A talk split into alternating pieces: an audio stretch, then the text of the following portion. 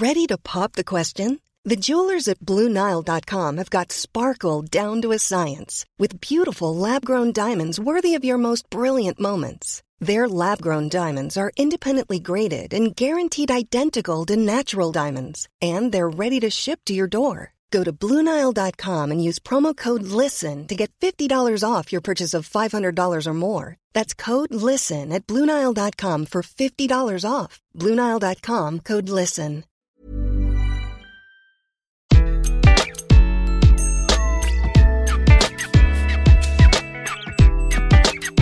Bonjour, je suis Gaël Châtelain-Berry, bienvenue sur mon podcast Happy Work, le podcast qui va vous donner de bonnes ondes pour aller travailler. Dans cet épisode, je vais vous parler d'un sujet qui me tient à cœur depuis des années, le management bienveillant.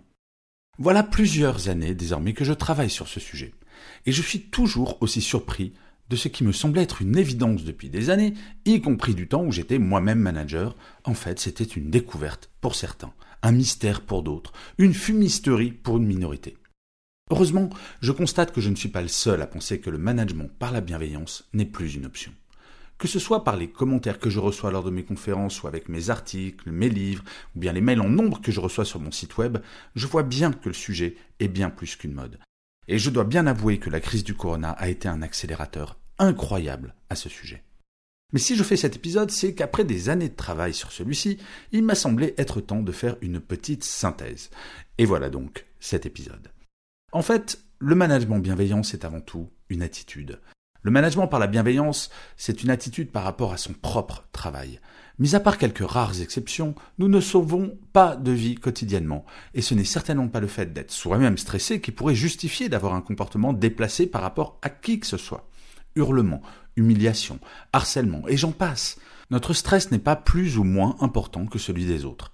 Et plus nous montons dans la hiérarchie, plus notre stress devient moins important que celui de nos équipes. Bon, j'ai bien conscience en disant cette phrase qu'il va falloir peut-être la réécouter pour bien la comprendre. Mais elle est claire, je vous assure.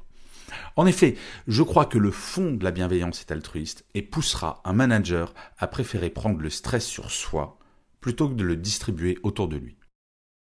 Le management par la bienveillance, c'est ensuite une envie, comme le disait si bien cette grande philosophe qu'était ma grand-mère, on ne fait pas boire un âne qui n'a pas soif. Oui, il existe des managers qui ne seront jamais bienveillants. Mais ce n'est pas parce qu'ils ne le peuvent pas, c'est parce qu'ils ne le veulent pas. Je ne sais plus s'il faut perdre du temps à essayer de comprendre ces énergumènes. J'en ai rencontré des comme ceux-là, très peu pour être honnête, dans ma carrière professionnelle, et ces personnes sont souvent à classer dans la catégorie des pervers narcissiques, et dans ce cas, ce n'est pas un coach ou un conférencier qui pourrait les aider, mais un psychiatre. Parce que, ce n'est pas une plaisanterie, être un pervers narcissique, c'est une maladie psychologique. L'envie d'être bienveillant, c'est se nourrir très égoïstement du bien que cela génère autour de vous. Et là, je vous vois venir avec vos gros sabots. Je parle d'un plaisir égoïste alors que dans la phrase précédente, j'évoquais l'altruisme de la bienveillance. Eh oui. C'est là tout le paradoxe de la bienveillance en entreprise. Et c'est même un débat philosophique auquel nous pourrions consacrer des livres entiers et probablement 50 épisodes de Happy Work.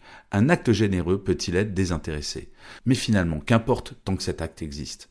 Eh oui, je suis un indécrottable pragmatique, que voulez-vous Le management bienveillant, ensuite, c'est un chemin sans fin. Si la perfection en ce monde existait, ça se saurait. Être un manager bienveillant, ça se travaille tous les jours. Bien entendu qu'il peut nous arriver de couper la parole à quelqu'un, de ne pas vraiment écouter quelqu'un, d'arriver en retard de temps à autre, de perdre son sang-froid, mais le tout est d'en être conscient. Le jour où nous serons parfaits ou parfaites, soyons francs, qu'est-ce qu'on va s'ennuyer? Je crois profondément que le jour de notre naissance, nous sommes comme des disques durs vierges et que nous passons notre vie à ajouter des fichiers, des programmes et à les améliorer petit à petit en supprimant autant que faire se peut les petits bugs. Si vous décidez d'installer le programme Manager bienveillant, cela sera sans fin. Et c'est cela qui rend les choses enthousiasmantes, enfin je trouve en tout cas. Enfin, le management bienveillant, c'est une évidence. Toutes les études le montrent désormais, le bien-être en entreprise génère de la productivité, de l'implication et de la loyauté vis-à-vis de l'entreprise. Cela semble évident, mais il aura fallu toutes ces études pour le prouver. Franchement, juste intuitivement entre deux équipes, l'une dirigée par un boss qui hurle en permanence, arrive sans cesse en retard et ne donne jamais de feedback, et l'autre dirigée par un manager bienveillant, à votre avis, laquelle aura le moins de turnover et sera la plus impliquée dans son travail? Eh oui, la réponse s'impose d'elle-même. J'ai souvent comme remarque que la bienveillance n'est pas quelque chose qui s'apprend, que l'on est bienveillant ou pas. Je suis tellement, mais alors tellement en désaccord avec cela. C'est comme si on me disait que sur deux nouveau-nés, s'ils n'étaient pas éduqués, l'un serait poli, saurait intuitivement qu'il faut dire bonjour et merci, et l'autre serait un énorme goujat. La bienveillance, c'est comme la politesse. Cela s'apprend. Et il n'y a pas d'âge pour cela. Sinon, ce serait désespérant envers la nature humaine, non? J'aime à dire que la bienveillance, c'est un petit peu comme le piano. Tout le monde peut l'apprendre. Ensuite, il y aura des Mozart de la bienveillance, pour qui ce sujet sera totalement intuitif, et d'autres qui vont en galérer un petit peu plus. Mais au piano, tout le monde, absolument tout le monde, peut apprendre à jouer un morceau de piano avec deux doigts. Ce n'est pas génial, bien entendu, mais c'est un bon début et cela montre la volonté d'essayer.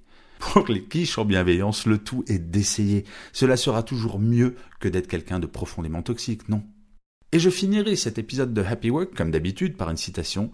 Pour cet épisode, j'ai choisi une citation de Jean-Jacques Rousseau qui disait La véritable politesse consiste à marquer de la bienveillance aux hommes. Elle se montre sans peine quand on en a. Je vous remercie mille fois d'avoir écouté cet épisode de Happy Work.